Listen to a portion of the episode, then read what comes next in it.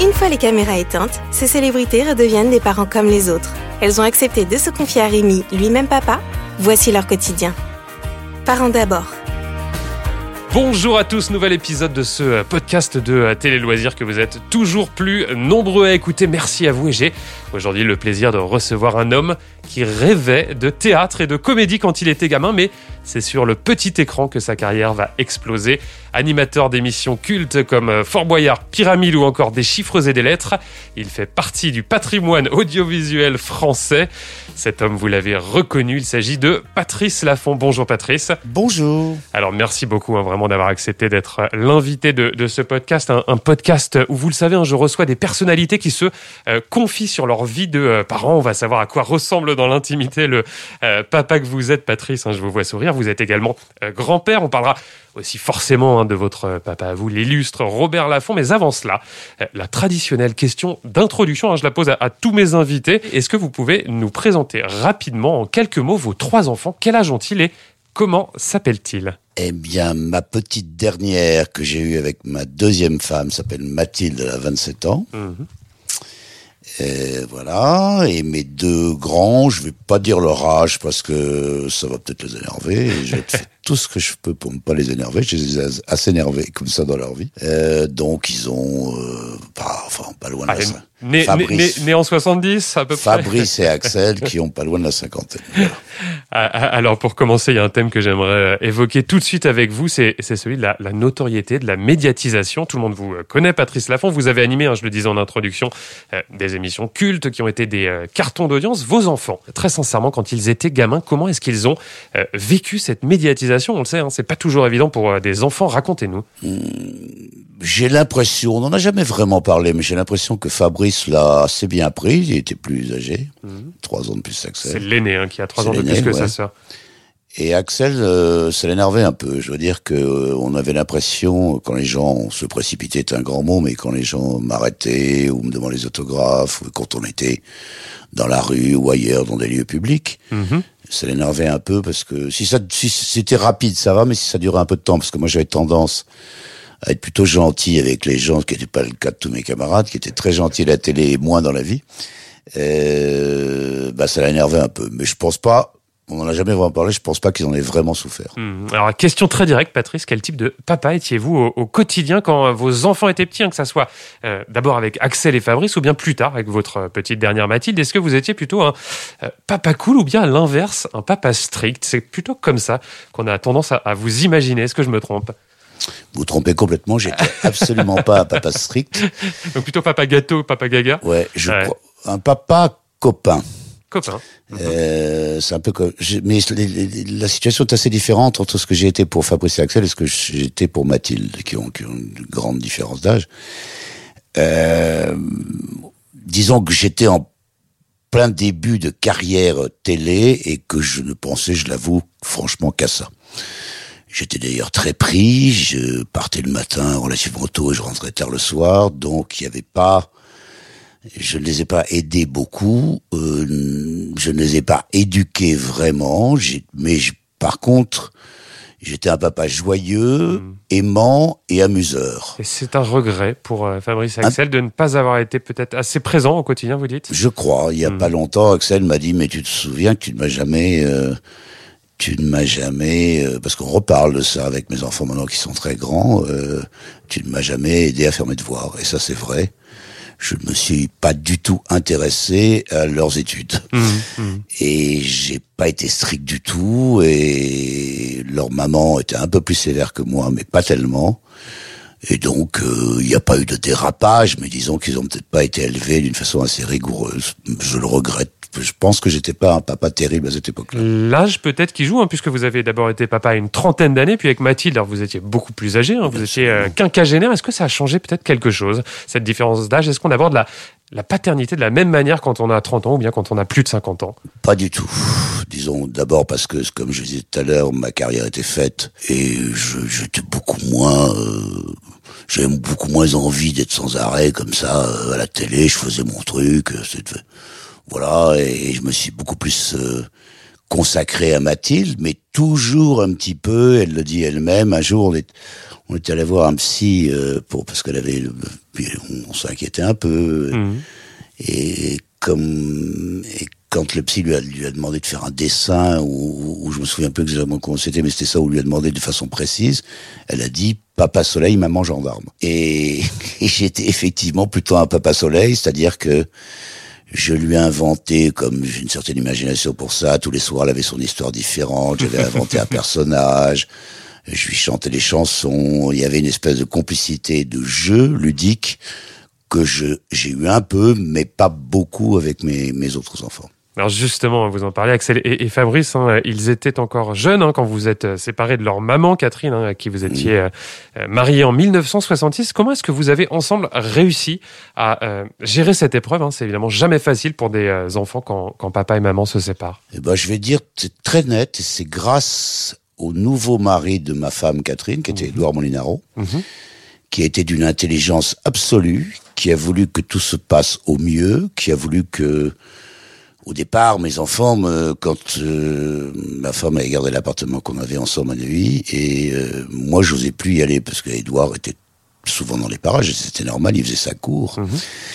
Et c'est Edouard lui-même qui un jour m'a téléphoné, il m'a dit mais tu sais, tu viens quand tu veux et tout, parce que mes enfants me disent viens pas, viens pas, Edouard, euh, mais tu, et que je me souviens de cette anecdote rigolote qu'on habitait au rez-de-chaussée, il me dit tu sais, il arrive, tu pourras toujours passer par la fenêtre, enfin sauter par la fenêtre.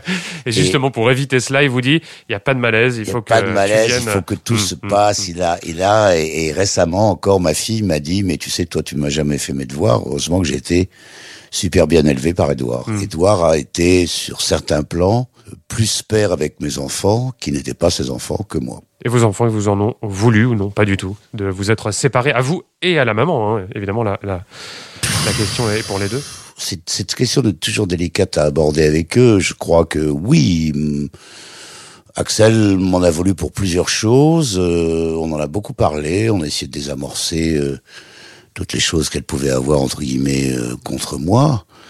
Mais ce qui ce qu'il y a sur sur lequel ils, se- ils se rejoignent l'un et l'autre, c'est que j'ai toujours été là dans les moments difficiles. un moment Ils- important de la vie. Ils en ont eu des moments de d'accidents, enfin d'incidents ou de choses comme ça. Papa était toujours là. Je, Et donc Bon. le, le- dialogue était toujours présent aussi avec votre ex-femme pour l'éducation des enfants, pour ces questions effectivement importantes euh, dans les moments importants de la vie? Non, pas vraiment, parce que Edouard avait pris le relais, il le faisait très très bien, et voilà. euh, Puis, puis c'était moi qui, en quelque sorte, euh, avait un peu entre guillemets déconné. euh, Donc, euh, C'est-à-dire bon, j'étais un peu volage, j'étais un peu, faut pas entrer dans les détails, mais bon, j'étais un peu, j'étais pas un mari, j'étais pas, j'étais pas un papa super et j'étais pas un mari super. Mais je crois que mes enfants euh, étaient contents de mon attitude, mais qu'ils auraient aimé que je, que peut-être que je m'intéresse un petit peu plus. En vérité, quand je disais tout à l'heure, je, enfin, il y a quelques secondes que j'étais présent dans les moments difficiles, mais je m'intéressais pas trop au quotidien. Hmm. Et ça continue d'ailleurs. Le quotidien, comment ça va, t'as un rhume, et me- comme ça, ça m'intéresse pas trop. En revanche, s'il y a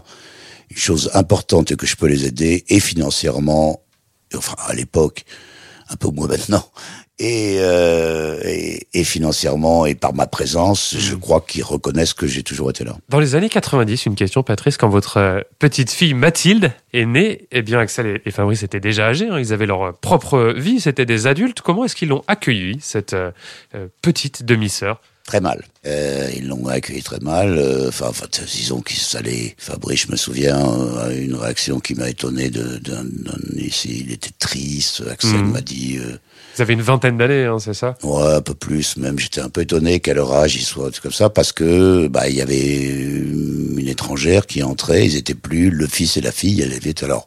Fabrice, bizarrement, dès qu'il a su que c'était une fille, il a trouvé ça très bien. Et Aucune concurrence. voilà, aucune Hmm. concurrence. Axel, elle a été très longue à, à accepter sa sœur, mais je je, je l'ai pas forcé, j'ai très bien compris. Et aujourd'hui, le courant, l'harmonie existe entre les oui, trois on frères se, et voit, sœurs on se voit, il y a une beaucoup plus, une, disons, euh, une complicité entre Fabrice et Mathilde qu'entre Axel, mais c'est deux filles, hein, je veux dire, et puis voilà, mais mais ça se passe, ça se passe très très bien. Et je j'espère que ça se passera bien, surtout quand je serai plus là. Alors cette petite fille Mathilde, vous l'avez eue avec euh, Valérie, avec qui vous avez refait votre vie. Vous avez dit d'ailleurs d'elle que c'est la femme de votre vie. Valérie, est-ce que c'était pour vous une évidence d'avoir un enfant avec elle quand vous l'avez euh, rencontrée? Non, c'est venu avec le temps? Ce n'est pas une évidence du tout. Je, je veux dire franchement, j'avais le temps passé. J'avais déjà, comme vous l'avez dit tout à l'heure, euh, plus de 50 ans. Et je n'avais pas vraiment envie d'un troisième enfant. Mhm. Mais euh, je dirais pas qu'il n'y a pas eu de chantage, c'est pas le genre de Valérie, mais les choses se sont tendues à un moment et j'ai compris très bien qu'elle, qui a quand même 25 ans de moins que moi, euh, et même un peu plus, euh, bah c'était important pour elle d'avoir un enfant. Donc je me suis, j'ai pesé le pour et le contre. Je me suis dit, est-ce que je vais Donc vous vous êtes laissé convaincre Comme j'ai toujours pensé que je ne durerais pas très longtemps, ce qui pour le moment ne s'est pas vérifié, mais euh, vu mon âge, mais je me suis dit être papa à cet âge-là, et puis finalement, bon bah plutôt que de perdre Valérie, j'ai dit bon, allons-y, et je ne le regrette pas une, seconde parce que Mathilde était, était bonheur, un bonheur total pour moi. Hmm, alors vous évoquez la, différence euh, d'âge avec euh, votre euh, votre femme dans une interview accordée à ici Paris. Vous vous êtes confié sur cette différence d'âge. Quand je l'ai connue, elle avait 18 ans et moi 40. Vous racontez avant d'ajouter j'ai toujours été avec des femmes plus jeunes. comment est-ce que vous l'expliquez cela, Patrice? Euh, pas toujours, parce que ma première femme n'avait que 3-4 ans moins que moi. Mais après, c'est vrai que... La, je vais la peur de vieillir Non, non, pas du tout. Alors franchement, c'est pas un choix, c'est euh, c'est pas un choix. C'est vrai que c'est vraiment, vraiment, je suis sincère, ce sont des hasards.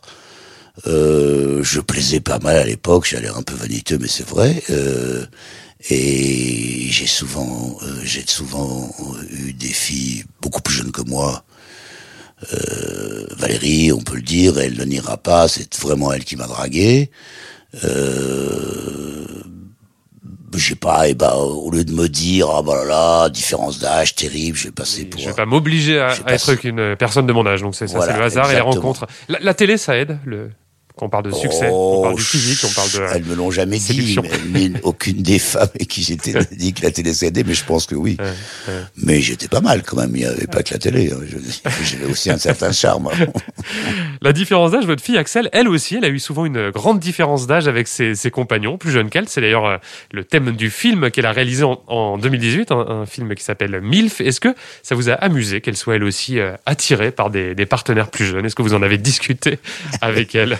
ça a même été un sujet assez rigolo parce que parce que parce que mon fils est exactement comme moi, il a toujours été avec des filles beaucoup plus jeunes. Donc toute la famille, que ce soit des garçons ou des filles d'ailleurs, aucun sexisme. Mon, mon, père aussi. Hein. Mmh, mmh. Bon, c'est une espèce de, je sais pas comment on peut appeler ça, mais c'est comme ça. Et Axel nous a, au départ, son frère et moi, Fabrice, et moi, elle nous a pas mal critiqué. Comment C'est ridicule? Elle m'a dit, un vieux barbon comme toi, comment enfin, peut-être pas en polyester, mais comme ça. Et puis un jour, tout d'un coup, c'est relativement récent, elle a commencé elle aussi être avec, pour les raisons qui la regardent, que je mhm. comprends très bien, et là, Fabrice et moi, on lui a un peu gentiment tombé dessus en lui disant, tu vois, c'était pas la peine de nous dire ça parce que tu fais exactement la même chose. Donc, cette famille. Euh, votre fille Axel, on en parle, en 2006, elle devient maman. Elle a une petite fille avec son euh, compagnon de l'époque, hein, Serge Azanavicius. Vous devenez donc grand-père et dans une interview accordée à ici Paris, vous avez expliqué que bien, ça n'a pas toujours été facile d'assumer ce rôle de, grand-père. Vous dites à l'époque, ce sont vos mots.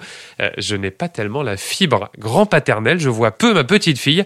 Euh, il se trouve que je suis devenu grand-père alors que Mathilde était encore jeune. Je m'occupais de ma fille et ma petite fille n'était pas ma priorité. Ben, vous avez tout dit, c'est vrai. je ne vais pas le nier, c'est totalement vrai. C'est ce qui s'est passé à l'époque. Donc vous avez Mathilde qui a une euh, dizaine d'années. Ouais, un peu plus, qui a 12 mmh. ans. Et effectivement, c'était encore ma, ma fille. Je m'occupais de ma fille, d'être grand-père ça m'a fait plaisir pour Axel, mais je me sentais pas, euh, étant donné que j'avais encore quelqu'un de très jeune chez moi, dont il fallait que je m'occupe et que sur laquelle je veille. Bah, ma petite fille a été un bonheur. Je sais qu'Axel et que j'étais content d'avoir une petite fille, mais peu à peu, d'abord Axel, peut-être parce qu'elle trouvait que c'était, j'avais pas été un père génial et qu'elle pressentait que je ne serais pas grand-père génial, nous l'a confié peu, donc on n'a pas eu, on a très peu eu de contact avec Mitty. Puisque ça s'appelle Métis. Puis en plus, Métis est une, est une surdouée. Euh, et les fois où je la voyais, quand j'essayais de, de, de... Enfin, le rôle d'un grand-père, c'est un peu la transmission. Euh, elle savait déjà tout. C'est vrai qu'elle est, qu'elle est surdouée, qu'elle est, qu'elle est bonne en tout, qu'elle a 18 de moyenne, euh, euh, depuis quand elle a 15, elle chiale. Donc, euh, elle, elle, chante magnifiquement bien, elle joue la comédie, c'est une, c'est une sourdouée. Euh, Avec une fibre artistique, comme, le, comme la maman, comme le Au grand-père. début, au début, c'était pas ça. Elle voulait être, elle voulait travailler à la NASA. Et puis depuis, euh, la, la fibre artistique l'a, l'a emporté. C'était les gènes de la famille. Et peut-être maintenant, je sais pas ce qu'elle fera. Donc, dis aussi, voilà, je, je l'aime énormément. C'était ma petite fille. Mais il n'y a pas eu cette transmission qu'ont certains grands-pères avec leurs petits-enfants. Donc, je vais tout, je vais t'expliquer ça, je vais te dire, regarde ça, c'est ça, peut-être un peu l'histoire, un truc comme ça. Et elle me dit toujours, mais papou, tu me dis ça, mais je le sais déjà. Alors, avec Axel Lafont, et vous en parlez hein, d'ailleurs en, en toile de fond depuis euh, le début de cet entretien, vous avez reconnu que ça n'a pas toujours été très très simple entre vous. Alors, on va en parler, on peut peut-être crever l'abcès.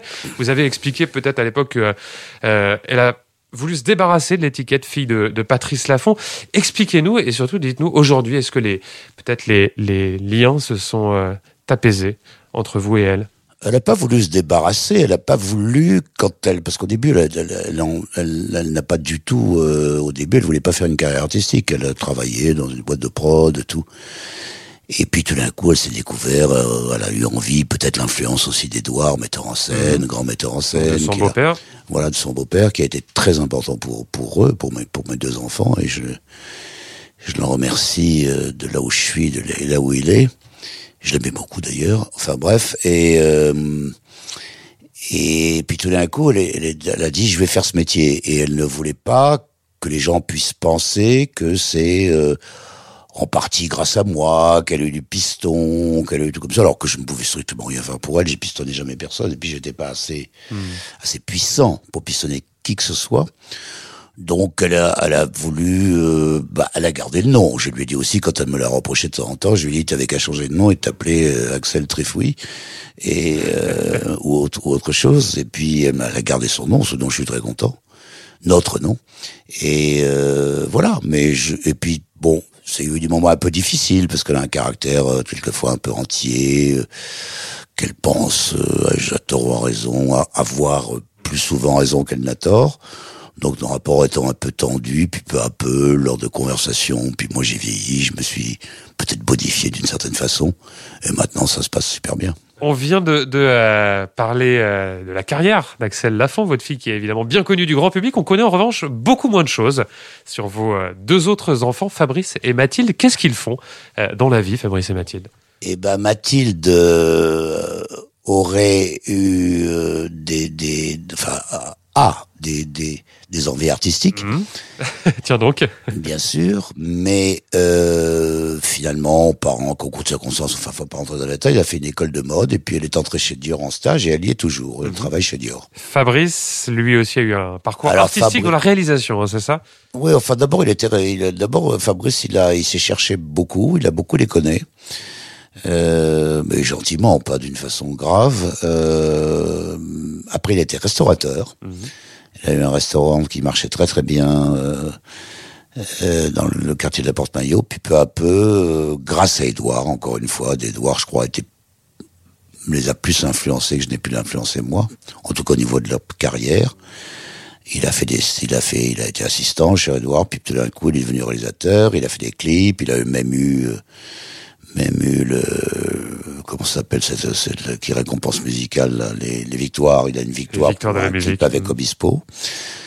Et, mais il aime bien faire des choses différentes, donc euh, il continue. Là, il vient de faire euh, un, clip publicitaire. On va pas, on va pas donner le, le nom, mais euh, important pour une marque de bijoux. Euh, euh, et puis il monte des boîtes. Là, là, il est en train de monter une boîte de de, de, vêtements, de vêtements sportwear. Il se diversifie beaucoup, Fabrice. Alors, ce qui est frappant, moi, dans- dans votre parcours, je trouve, dans votre histoire de vie, c'est que vous, euh, Patrice Lafont, vous avez eu un papa qui ne vous a jamais freiné dans vos envies artistiques. Ce papa, c'est euh, l'illustre éditeur Robert Laffont, qui est décédé en 2010, et jamais il ne vous a dit, euh, Patrice, tu deviendras éditeur comme ton père, c'est comme ça, tu n'as pas le choix. Il vous a toujours laissé le choix. Ouais, non, mais ce qui était la qualité, enfin, il y en avait plein, mais la qualité, moi j'ai une énorme admiration pour mon père et pour son parcours, mais sa qualité principale, c'était celle que j'ai aussi, peut-être si j'ai légué quelque chose à mes enfants, enfin, intellectuellement, c'est la tolérance. Donc, euh, il n'a jamais jugé mon parcours. euh, Il vous a même encouragé quand vous avez dit, je veux faire de la comédie, je veux faire du théâtre. il m'a pas encouragé, il m'a dit, c'est ton, ton truc, voilà, je vais te trouver un cours. Et il m'a envoyé, je sais pas par quel biais, euh, dans le salon suranné d'une vieille actrice s'appelait Maddy Berry, dont j'étais le seul élève, ce qui a failli me dégoûter du théâtre parce que elle était un peu enfin, pas moderne. Et je me suis dit, c'est ça, enfin bref. Alors j'aimerais savoir dans quelle atmosphère vous avez grandi quand on est euh, le fils de Robert Laffont. On a forcément, j'imagine, une enfance, une jeunesse euh, un petit peu différente de, de celle des, des petits copains. Comment vous l'avez vécu? Bah, je, je, je, Un confort de vie déjà. Oui, pour ça, un confort de vie. Je suis né, comme je dis souvent, avec une cuillère dans la bouche, et jusqu'à maintenant, euh, euh, ça durera ce que ça durera, mais j'ai eu une vie euh, facilitée par le fait que, bon, mon père était sans être riche, parce que tout le monde a cru, quand il est décédé, que j'étais un héritier, ce qui est complètement faux, parce que mon père avait d'extraordinaires talents artistiques et de détection des auteurs, puisqu'il en a fait sortir beaucoup, et entre autres des, des étrangers comme Graham Greene, euh, Dino Buzzati et d'autres, mais ils n'étaient pas gestionnaires du tout. Donc, Vous n'avez euh, pas eu un héritage flamboyant. ah, pas du tout, pas du tout. On a- non seulement on a pratiquement rien eu, hein, mais on, et pour ça que les gens, ah, le fils de Robert Laffont, il doit être, il doit être, pardon, euh, richissime. Non, non, non, non. j'ai- je me suis débrouillé tout seul. C'est pas l'héritage de mon père qui a fait que j'ai vécu à peu près correctement, euh, sans, sans excès, sans être riche. J'ai jamais été riche, contrairement à certains de mes camarades de télévision. Mais j'étais exactement comme lui, j'y ressemble beaucoup. On n'a jamais su euh, gérer notre argent, on l'a, on l'a dépensé comme des cigales et mon père, il a dû acheter son premier appartement euh, quand il avait 75 ans et moi j'en ai 82 et j'ai rien, même pas mon appartement dans lequel vous êtes et qui n'est pas à moi. Alors, votre papa est, décédé, je le disais, euh, en 2010. Oui. Question très personnelle, Patrice. Comment est-ce que vous avez réussi à surmonter son absence? C'est toujours évidemment terrible quand on perd son papa, et, et- et cela quel que soit son âge. Il est et ça a été long. Enfin, il était très très très très, très bien parce qu'il a vécu jusqu'à 93 ans. euh, il était très très bien. Puis à un moment, ça s'est dégradé. On va pas entrer dans les détails. Donc, on a eu le temps. Enfin, j'ai eu le temps, en tout cas, de de de, le- de m'y préparer. Et je l'ai beaucoup beaucoup beaucoup accompagné dans les trois dernières années de sa vie. On se voyait beaucoup, on parlait beaucoup quand il pouvait encore être cohérent. Euh, donc je l'ai pris pas en pleine gueule parce que je le, je le, bah, je le savais, tout le monde va mourir, mais c'est idiot ce que je dis là, mais vous je- étiez préparé d'une j'étais certaine j'étais manière. préparé. Ce que j'aimerais bien qu'il m'arrive, c'est-à-dire que bon, je suis plutôt proche de la sortie que de l'entrée, hein, euh, et, et je dis toujours, euh, est-ce que ça sera le cas On ne décide de rien, bien sûr. Je n'aimerais pas partir brusquement, c'est-à-dire avoir une crise cardiaque, et que j'aimerais euh, quand je dis ça, on- enfin, j'aimerais vivre ma mort. Ouais. Parce que je Échanger avec, on parle je de pense vos que la enfants dernière grande aventure, échanger, euh, dire peut-être ce que j'ai pas dit. En même temps, on, me rétorque quand je dis ça que vivre à mort, ça veut dire souffrir. Et j'en suis conscient parce qu'on meurt, si on meurt pas brusquement, on souffre. Est-ce que Euh, c'est quelque chose qui vous fait peur, la mort? Non, pas du tout. Non, pas du tout. J'ai pas peur de la mort. Ce, dont j'ai, je pense que j'étais prêt, mais j'y pourrais rien. Ce qui m'inquiète énormément dans la mort, c'est de ne pas savoir ce que mes, ce que mes proches vont devenir. Si je savais Donc votre femme, vos enfants. ma femme, mes enfants, mon entourage, savoir si ma fille Mathilde va avoir un enfant, euh, si comment va réussir euh, Fabrice, que, que comment Axel va, va va bien gérer son virage entre euh, la comédie et maintenant les réalisatrices. Enfin tout le quotidien de ma famille proche.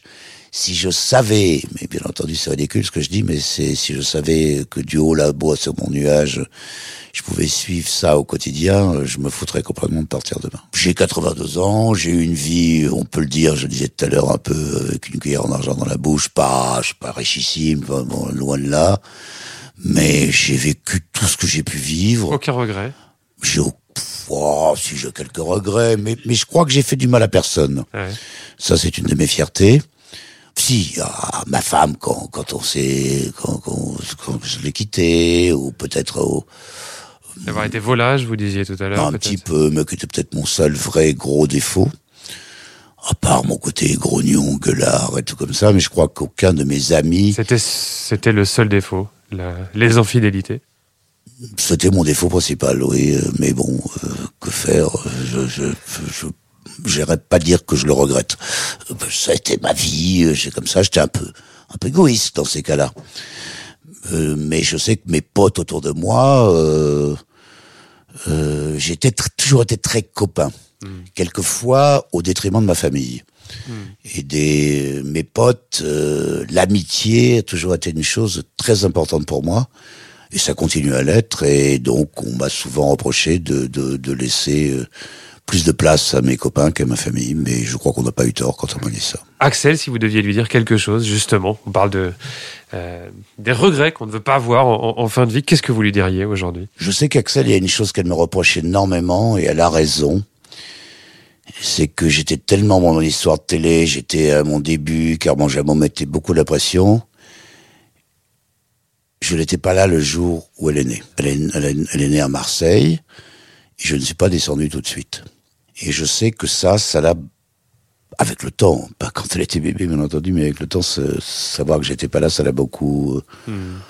Et je crois que je, bon, je l'ai déjà dit, mais que je, je dirais pardon pour ça, quoi. Hmm. Hmm la télévision, hein, je le disais en introduction, c'est euh, ce qui va vous révéler au grand public, hein, qui va faire exploser votre euh, carrière. On en parle d'ailleurs euh, en filigrane hein, depuis le début de notre discussion. Vous allez devenir une vedette du petit écran.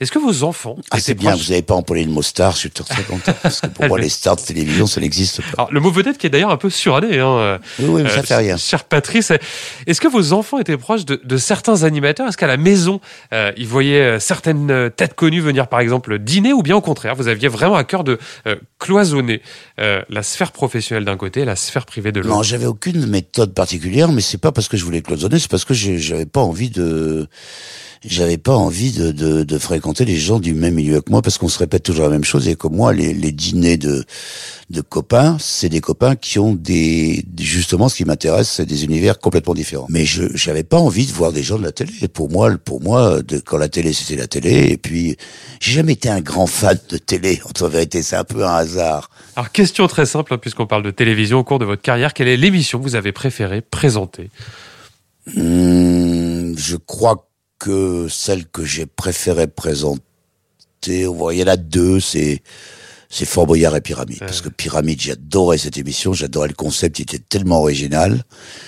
Euh, que j'étais plus candidat que présentateur et que je jouais pendant pendant le pendant l'émission et que je me disais mais pourquoi il a pas dit ça? Pourquoi il a pas fait ça? Et quelquefois à l'arrivée quand c'était à moi je me plantais parce que j'étais encore candidat et puis Fort Boyard, bon, euh, Fort Boyard que j'ai que j'ai quand Jacques Antoine et Marie-France Brière euh, m'ont dit euh, voilà cette émission et tout comme ça, j'ai trouvé ça tellement magnifique d'avoir eu, de, enfin en tout cas de la part de Jacques Antoine, d'avoir eu l'idée inverse de ce qui se passe d'habitude, c'est-à-dire de d'habitude, bon, vous le savez comme moi, on crée un concept puis on, puis on le met dans un décor qu'on crée après. Lui, il avait un décor et il s'est dit qu'est-ce que je peux faire dans ce décor? Et il a choisi de faire.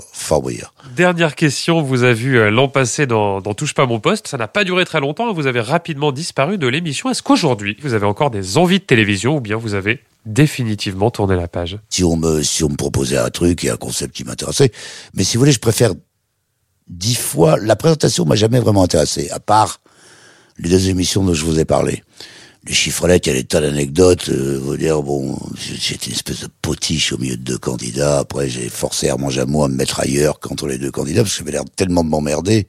Donc les gens se disaient, ou ils s'emmerdent, ou ils se foutent de notre gueule. Et, euh, et finalement, quand il m'a mis ailleurs, bah, j'étais, je, parlais quand la caméra était sur moi. Enfin bref. Et le reste du temps, euh, la présentation, à part Fort Boyard et Pyramide pour des raisons différentes que je vous ai un peu expliquées, j'ai jamais aimé trop d'être présentateur parce que ça m'emmerde un peu. Donc, euh, donc, ce qui m'intéresse, m'intéressait, c'est l'émission que j'ai produite. Mon grand regret à la télé, c'est finalement, c'est de pas avoir une grande émission d'interview.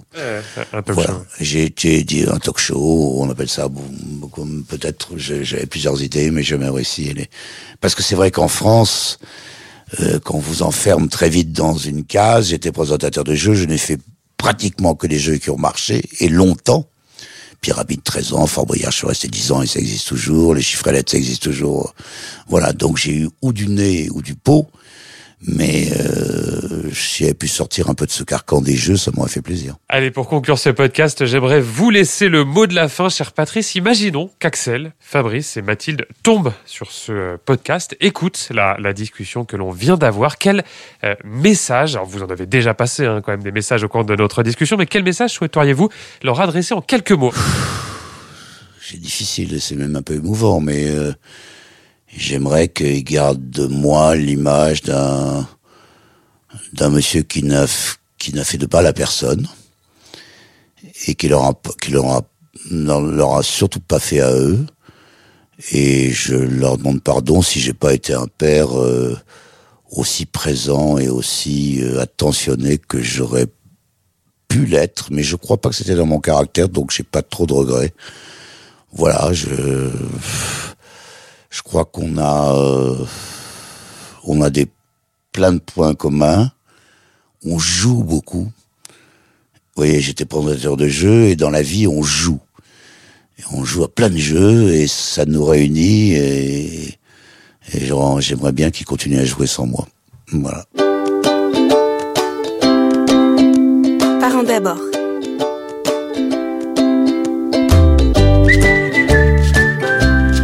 Et je rappelle que vous pouvez retrouver ce podcast sur Deezer, Spotify, Apple Podcast et toutes les plateformes de podcast.